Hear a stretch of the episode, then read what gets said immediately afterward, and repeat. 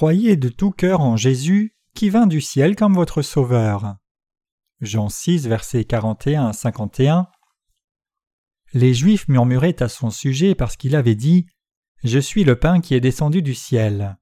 Et il disait N'est-ce pas là Jésus, le fils de Joseph, celui dont nous connaissons le Père et la Mère? Comment donc dit-il Je suis descendu du ciel Jésus leur répondit Ne murmurez pas entre vous, nul ne peut venir à moi si le Père qui m'a envoyé ne l'attire, et je le ressusciterai au dernier jour. Il est écrit dans les prophètes Ils seront tous enseignés de Dieu. Ainsi, quiconque a entendu le Père et a reçu son enseignement vient à moi. C'est que nul n'a vu le Père sinon celui qui vient de Dieu, celui-là a vu le Père. En vérité, en vérité, je vous le dis, celui qui croit en moi a la vie éternelle, je suis le pain de vie. Vos pères ont mangé la manne dans le désert et ils sont morts, c'est ici le pain qui descend du ciel, afin que celui qui en mange ne meure point. Je suis le pain vivant qui est descendu du ciel. Si quelqu'un mange de ce pain, il vivra éternellement, et le pain que je donnerai, c'est ma chair, que je donnerai pour la vie du monde. Le Seigneur est le pain de vie. Dans le passage des Écritures d'aujourd'hui, notre Seigneur dit qu'il est venu du ciel. C'est pour nous donner la vie éternelle que le Seigneur est venu. Il est venu pour devenir notre pain, nous nourrir de ce pain de vie, et sauver ainsi les âmes du péché. Notre Seigneur Jésus n'est pas de la terre, il insiste sur le fait qu'il est descendu du ciel en obéissance à la volonté du Père.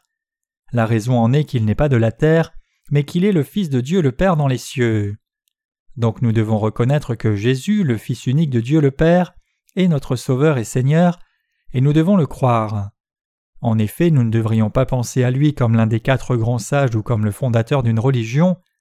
Notre Seigneur dit qu'il est le pain venu du ciel. On ne peut suffisamment insister sur l'importance de sa venue selon la volonté du Père pour nous sauver de tous nos péchés.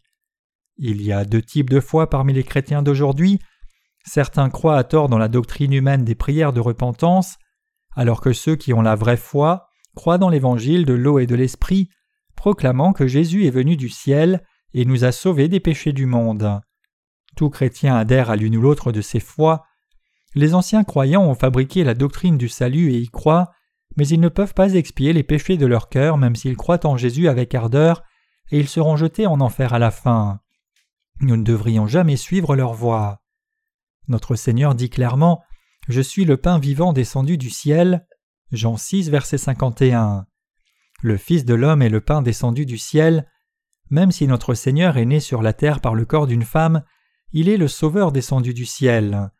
Il est Dieu lui-même, qui pour devenir notre Sauveur est venu sur terre dans la chair d'un homme. C'est le sens du passage des Écritures d'aujourd'hui.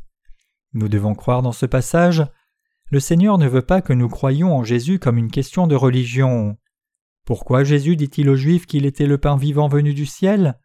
Pourquoi souligne-t-il le fait qu'il est venu du ciel, qu'il parlait selon les instructions du Père, et qu'il était venu parce que le Père l'avait envoyé? Pour qu'il soit clair pour vous et moi que Jésus est le Dieu du salut, qui est venu du ciel, et pour que nous croyions. C'est une vérité indispensable sur laquelle on ne peut trop insister. Jésus en qui nous croyons n'est pas juste un peu meilleur que nous qui sommes humains, mais il est le Dieu créateur lui-même qui est bien plus exalté que nous. Il est celui qui créa l'univers et tout ce qu'il contient, et il est celui qui vint sur terre comme notre Sauveur.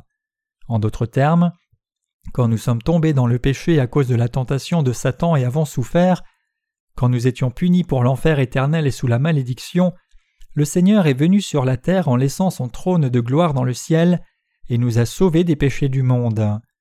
Jésus est celui qui est vraiment venu du ciel, et il est notre Sauveur. Nous sommes sauvés des péchés quand nous croyons dans ce que Jésus venu du ciel a fait pour nous sur terre. Il est absolument indispensable d'avoir ce genre de foi.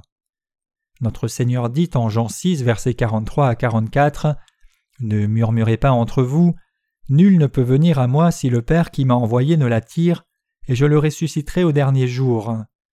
Évidemment, nous ne trouvons grâce que si Dieu le Père nous conduit à Jésus. Si Dieu ne nous conduit pas au salut en connaissant et croyant dans l'évangile de l'eau et de l'esprit, personne ne peut croire en Jésus comme le Sauveur. Jésus, qui a fait l'univers et tout ce qu'il contient, règne aussi sur le salut, la vie et la mort, et notre fortune ou infortune. Aussi Jésus est le Dieu trinitaire avec Dieu le Père, qui est son Père et notre Père, et le Saint-Esprit. C'est ce Dieu trinitaire qui nous a conduits à rencontrer Jésus, croire en lui, être sauvés et revêtir la gloire du ciel. Ce monde compte beaucoup de chrétiens, mais même s'il y a beaucoup de chrétiens qui disent croire en Jésus, quel est l'état du christianisme aujourd'hui? Ceux qui croient en Jésus dans la parole de vérité sont peu nombreux. Pour expier nos péchés, Jésus est venu du ciel en naissant de la Vierge Marie à l'âge de trente ans, il fut baptisé pour prendre tous les péchés de l'humanité, il porta ensuite les péchés du monde à la croix et fut crucifié pour mourir, trois jours après il ressuscita, et maintenant il est assis à la droite du trône de Dieu le Père. Peu de chrétiens croient en Jésus avec cette compréhension. En effet, même si tout chrétien devrait avoir cette foi-là, ceux qui passent à côté sont plus nombreux que ceux qui l'ont. Quel genre de foi exalte Dieu? C'est la foi qui ne cherche pas à établir sa propre justice, mais qui croit entièrement dans ce que Dieu a fait pour nous sauver, le remercie et lui donne toute gloire. C'est la foi que Dieu attend de chacun de nous. Tout chrétien doit croire sans faute et sans ambiguïté que Jésus est descendu du ciel. Nous devons croire en Jésus qui est devenu notre Sauveur, l'exalter et lui rendre grâce.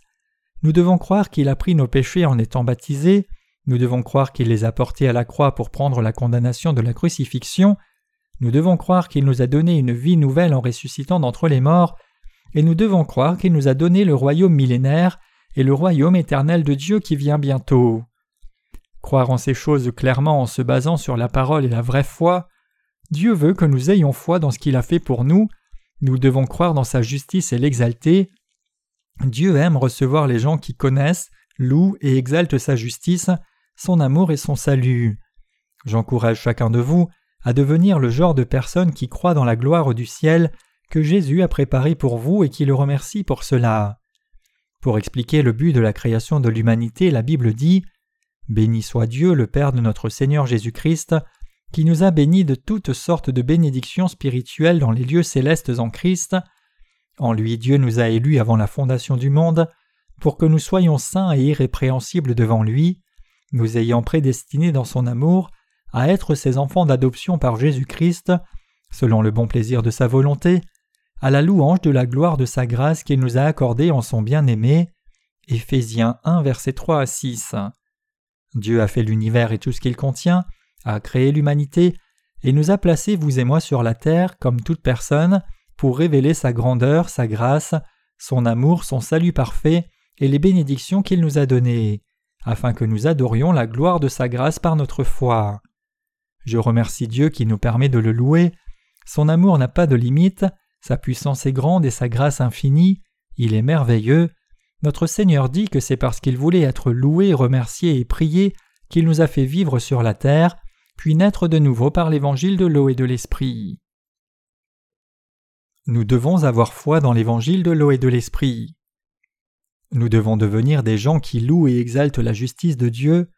Nous devons croire que Jésus, Dieu lui-même, est venu sur la terre pour nous sauver des péchés, qu'il est né d'une vierge, qu'il a pris nos péchés à l'âge de trente ans, qu'il a été condamné pour les péchés du monde à la croix, et qu'il a fait de nous les enfants de Dieu pour toujours.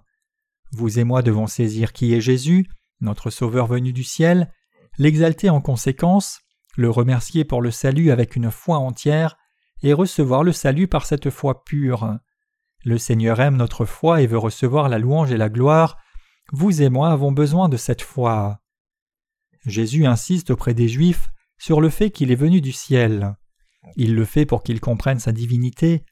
Cependant les Juifs l'ont rejeté, Dieu veut que tout le monde croie que Jésus est Dieu et le Sauveur venu du ciel pour sauver l'humanité du péché. En d'autres termes, Jésus ne veut pas que nous le connaissions comme un grand homme de l'histoire humaine seulement, donc on ne peut pas considérer Jésus comme l'un des grands sages du monde. Dieu nous dit de croire en Jésus qui est descendu du ciel.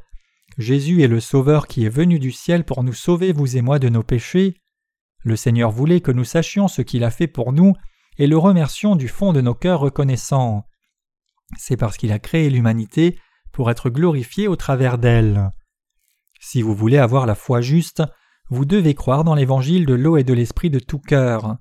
Vous ne devez pas considérer le christianisme comme l'une des religions du monde, ni croire de la sorte.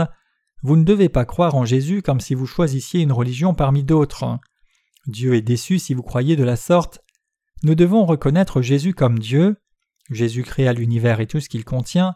Il fit non seulement les montagnes, les mers et les rivières, mais il fit aussi les galaxies et tout ce qui est invisible.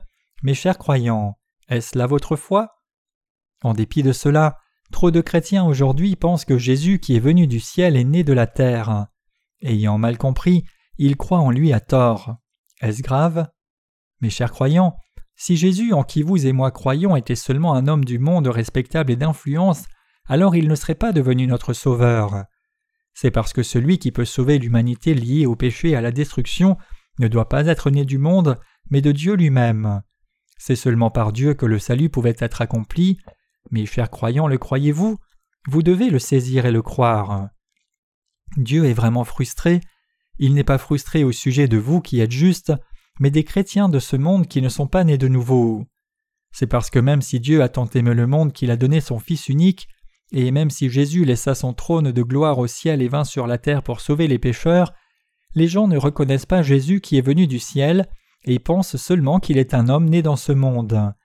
C'est le même péché que ce qu'ont fit les Juifs des passages des Écritures d'aujourd'hui en refusant de croire en Jésus et disant N'est-ce pas là Jésus, le fils de Joseph, celui dont nous connaissons le Père et la Mère? Comment donc dit-il Je suis descendu du ciel? Jean 6, verset 42. Mes chers croyants, ne pas croire ses péchés. Jean 16, verset 9. Quand quelqu'un dit qu'il croit en Jésus mais pas comme étant Dieu, sa foi est erronée, et il ne peut être pieux en suivant son cœur. Mais si quelque chose va mal, il montrera son vrai visage en renonçant à la vie de foi. Ce genre de foi est capricieuse, elle se lie à Jésus seulement en cas de besoin et le rejette autrement, ce n'est pas la vraie foi. C'est précisément parce que Jésus qui est descendu du ciel est Dieu qu'il est notre Sauveur, notre berger, notre juge et notre tout. C'est pour cela que nous ne devons pas croire en Jésus comme nous voulons. Il est le Créateur qui nous a fait et notre Sauveur. Comment pouvons-nous croire arbitrairement quand notre vie éternelle et les bénédictions du ciel dépendent de lui? Dans l'ancien Empire romain, les empereurs étaient considérés comme des dieux. Dans la Chine ancienne, la dynastie Zhou appelait ses rois les fils du ciel, qui est une autre manière de les appeler fils de Dieu. Dans le Japon du temps moderne ici, le roi était appelé empereur céleste, le déifiant au statut de fils divin, et cette déification unissait le pays et conduisit au militarisme japonais qui finit par créer la guerre du Pacifique. En déduisez-vous que Jésus fait partie de ces empereurs? Non, Jésus est le vrai Dieu qui a créé l'univers et tout ce qu'il contient, que vous et moi le croyons ou non. Quand des anges du domaine de sa création se sont rebellés contre lui, Jésus les rejeta et créa l'humanité à l'image de Dieu. Et comme Dieu aimait tant le monde, il nous fit naître dans ce monde pour devenir ses enfants, et envoya Jésus son Fils unique. Dieu le Père, le Fils et le Saint-Esprit avaient prévu de faire de nous les enfants de Dieu en nous sauvant, et cela s'est accompli. Celui qui vint du ciel selon ce plan s'appelle Jésus. Venu du ciel, il nous a sauvés par l'eau, le sang et l'esprit. 1 Jean 5, versets 6 à 8. Cette vérité se trouve dans la Bible si clairement que personne ne peut refuser d'y croire. Qui Dieu le Père conduit-il à Jésus? Ceux qui ont faim et soif de justice, qui souffrent de leurs péchés, qui sont pauvres d'esprit et qui ne sont pas satisfaits des choses de la terre, ce sont ceux que Dieu conduit à Jésus. Le cœur des gens est naïf et enseignable comme un enfant devant Dieu, même s'ils n'ont pas de possession ou de connaissance. En d'autres termes, s'il y a des gens qui, bien que connaissant Jésus, souffrent des péchés de leur cœur et cherchent désespérément le Sauveur, le Père les conduit à Jésus. C'est pour cela que le Seigneur dit Nul ne vient à moi si le Père ne le conduit. Si vous avez rencontré Jésus en croyant dans l'évangile de l'eau et de l'esprit, c'est parce que le Père vous a conduit et vous a permis de connaître Jésus et de croire en lui. Cependant, il y a beaucoup trop de chrétiens sur terre qui exaltent leur propre justice plutôt que la justice de Dieu, même s'ils disent croire en Jésus. Ils s'élèvent eux-mêmes en disant Lorsque j'ai prié, j'ai eu une vision et j'ai été sauvé, j'ai été fortifié quand j'ai jeûné et prié. À la fin, ils disent qu'ils ont rencontré le Seigneur par leur propre mérite, grâce à leur pitié et leur vertu. Ce n'est pas la vraie foi. La vraie foi exalte Dieu et le loue. Dieu est descendu du ciel, et pour devenir notre Sauveur, il a été baptisé, crucifié, et il est ressuscité. Croire que Jésus est devenu notre Sauveur par l'évangile de l'eau et de l'Esprit et le remercier avec cette foi, le révérer et croire en ce que Dieu a fait pour nous, c'est la vraie foi. Nous venons de chanter des louanges. Quand nous louons, Jésus remplit nos cœurs et nos pensées. Par nos louanges, le salut de Jésus et son amour et sa puissance imbibent nos âmes, comme des éponges aspirent l'eau. En d'autres termes, ce qu'il a fait pour nous remplit nos cœurs quand nous le louons. Pourquoi? Parce que c'est un fait indéniable qu'il nous a sauvés, et nous le reconnaissons de tout cœur. C'est pour cela que lorsque nous louons, nos cœurs sont pleins de reconnaissance et de révérence envers Dieu. Louer, c'est élever. Élever Dieu pour son amour, le salut des péchés et la bénédiction, c'est le louer. C'est ce que nous croyons, et nous voulons que tous aient la même foi. Cependant, pour ceux qui pensent qu'ils ont rencontré Jésus par leur propre justice, qui louent-ils Ces gens devraient se louer eux-mêmes. Ils devraient chanter J'ai rencontré le Sauveur par ma piété, j'ai été sauvé grâce à moi-même. Pour être plus précis, ces gens ne devraient même pas louer le Seigneur puisque le Seigneur n'a rien fait pour eux, et si quelque chose s'est passé, c'est par leur propre mérite. Jésus dit en Jean 6, verset 45 Il est écrit dans les prophètes Ils seront tous enseignés de Dieu. Ainsi, quiconque a entendu le Père et a reçu son enseignement vient à moi. Dieu le Père veut que tous entendent et apprennent sa parole et viennent à lui en croyant sa parole.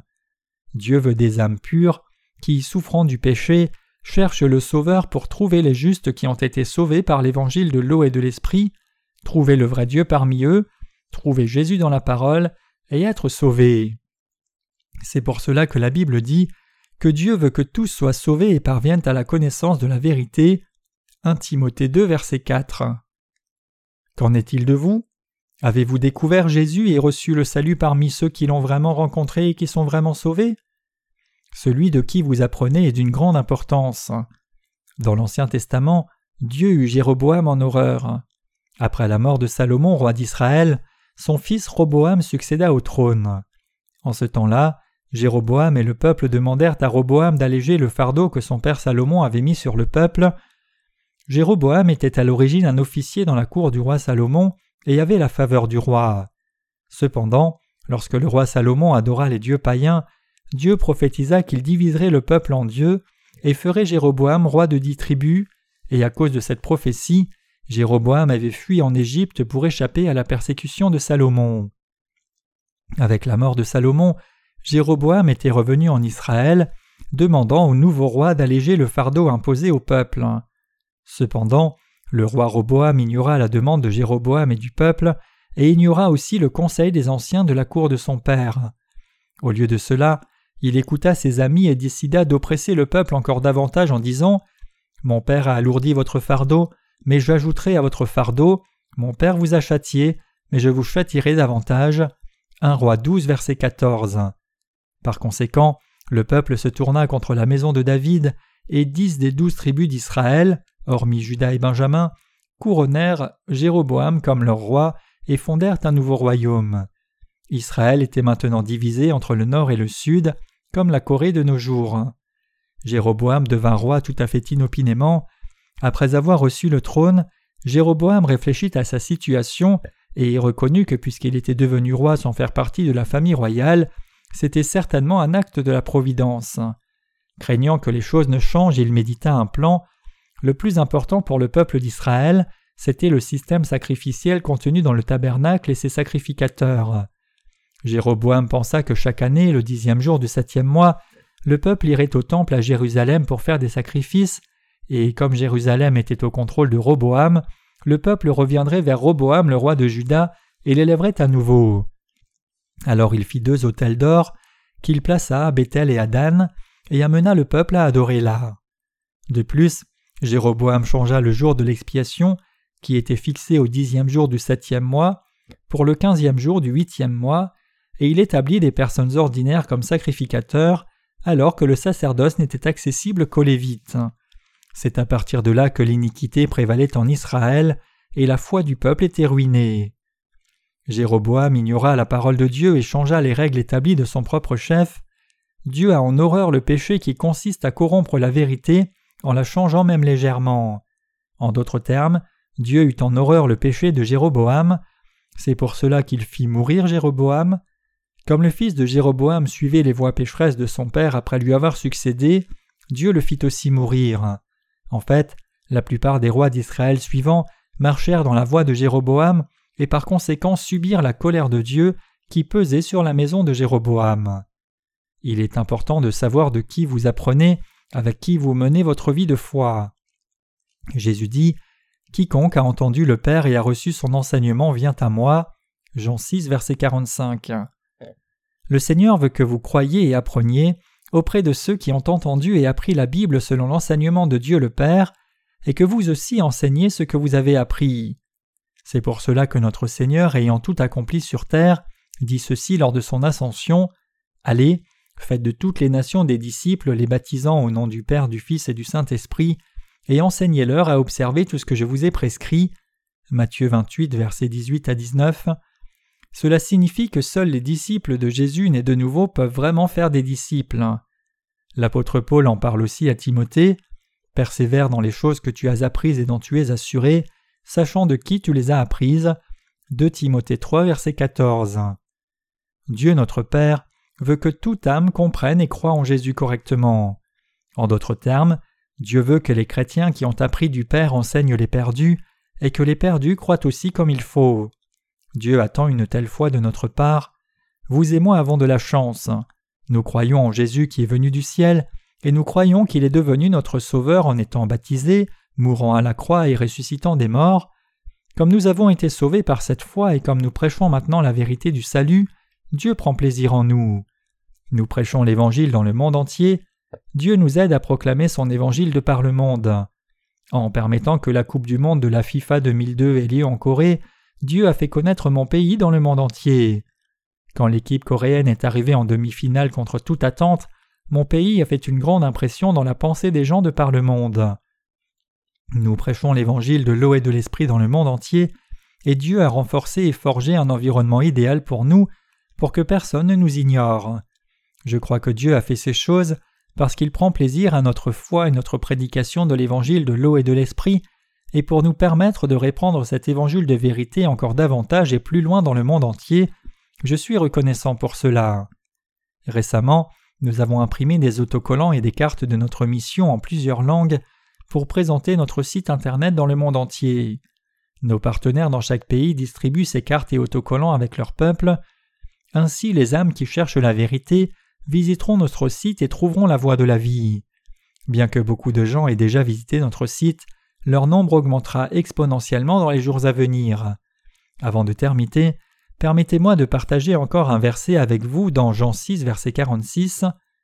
C'est que nul n'a vu le Père, sinon celui qui vient de Dieu, celui-là a vu le Père. Jésus dit ici que seul celui qui est de Dieu a vu le Père. Personne n'a jamais vu Dieu physiquement, seul Jésus a vu le Père. Cependant il dit aussi Celui qui m'a vu a vu le Père. Jean 14, verset 9. Nous qui sommes nés de nouveau avons vu Jésus, et nous avons donc aussi vu le Père. Effectivement, parmi tous les chrétiens, seuls ceux qui croient dans l'évangile de l'eau et de l'esprit ont vu le Père, et eux seuls peuvent partager son amour et son salut. Aujourd'hui, il y a tant de gens qui professent croire en Jésus, mais beaucoup des chrétiens d'aujourd'hui soulignent leur propre justice, et d'autres sont fiers de leur propre dénomination.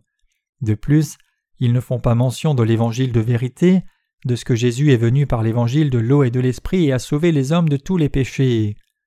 Beaucoup de pasteurs prêchent la parole de Dieu comme un petit message, et leurs sermons poussent surtout l'assemblée à faire davantage de dons. Ils prennent quelqu'un qui est supposément fidèle à l'Église et au pasteur par sa propre piété et justice, et le font témoigner de son zèle pour que l'assemblée serve l'Église comme lui. Ce genre de foi est une foi erronée. La vraie foi consiste à croire dans ce que Dieu a fait pour nous, non à montrer le dévouement de quelqu'un ou sa justice. Il y a aussi quelques chrétiens qui disent aveuglément ne pas avoir de péché, bien qu'il n'ait pas de fondement clair de la parole, mais la foi de ces gens est une foi arbitraire et ils se trompent eux-mêmes. 1 Jean 1 verset 8. Quel genre de foi devrions-nous avoir, vous et moi? Celui qui est venu du ciel nous a sauvés par l'évangile de l'eau et de l'esprit. Il a accompli ses promesses de salut parfaitement comme il l'avait prophétisé. Nous qui sommes nés de nouveau, Croyons dans toute la parole de promesse et dans un prochain monde de gloire à venir que Dieu a promis. C'est pour cela que nous vivons en remerciant et glorifiant Dieu. C'est quand nous avons foi dans la parole de Dieu, non pas une foi arbitraire, que Dieu est honoré. même si nous sommes insuffisants et faibles devant Dieu, en croyant dans ce Dieu de perfection et d'éternelle majesté, en ce qu'il a fait pour nous et ce qu'il fera à l'avenir et en le suivant, nous pouvons attribuer tout cela à sa grâce. C'est ainsi que nous pouvons lui donner notre louange et l'élever. Dieu nous a donné cette grâce à vous et moi, et il veut que nous répandions cette grâce dans le monde entier. Même si vous et moi sommes insuffisants, Dieu lui-même est venu du ciel, et il nous a couverts de sa grâce et sa gloire céleste. C'est ainsi que nous avons pu vivre dans la bénédiction et la reconnaissance en croyant en lui, et c'est ainsi que nous avons reçu la vie éternelle. Mes chers croyants, croyez-vous que Dieu vous a donné la vie éternelle? La vie éternelle signifie que vous ne mourrez jamais mais vivrez pour toujours heureux. Dieu a promis dans l'Ancien Testament qu'il nous sauverait de tout péché, et au temps voulu, notre Seigneur est venu sur terre et nous a sauvés parfaitement par l'évangile de l'eau et de l'esprit selon sa promesse. De même, Dieu accomplira aussi sa promesse en nous donnant le paradis sur terre, nous sommes dans l'espérance. Tôt ou tard, vous et moi régnerons sur la terre pour mille ans. Après avoir régné pendant mille ans dans ce royaume millénaire, le Seigneur ressuscitera les morts, c'est-à-dire ceux qui n'ont pas cru dans l'évangile de l'eau et de l'esprit, et en fera des êtres immortels pour le jugement dernier, les jettera en enfer, et le fermera pour toujours. Et les justes qui sont nés de nouveau d'eau et d'esprit jouiront de la vie éternelle pour toujours dans son royaume éternel. Parce que nous croyons que le Seigneur nous a donné ses bénédictions, nous avons de l'espérance. À cause de cette foi, nous sommes pleins de bonheur jour après jour. Nés de nouveau par l'évangile de l'eau et de l'esprit, vous et moi prêchons maintenant cette vérité sans cesse. Même si nous sommes insuffisants, nous remercions Dieu par notre foi et nous faisons cette œuvre joyeusement et avec satisfaction. Si nous regardons seulement à nos circonstances, il y a beaucoup de choses qui nous frustrent. Cependant, quand nous méditons sur toutes les bénédictions que le Seigneur qui est descendu du ciel nous a données, nous pouvons vivre pour toujours avec un cœur reconnaissant. Je rends grâce et gloire à Dieu de nous avoir donné de telles bénédictions.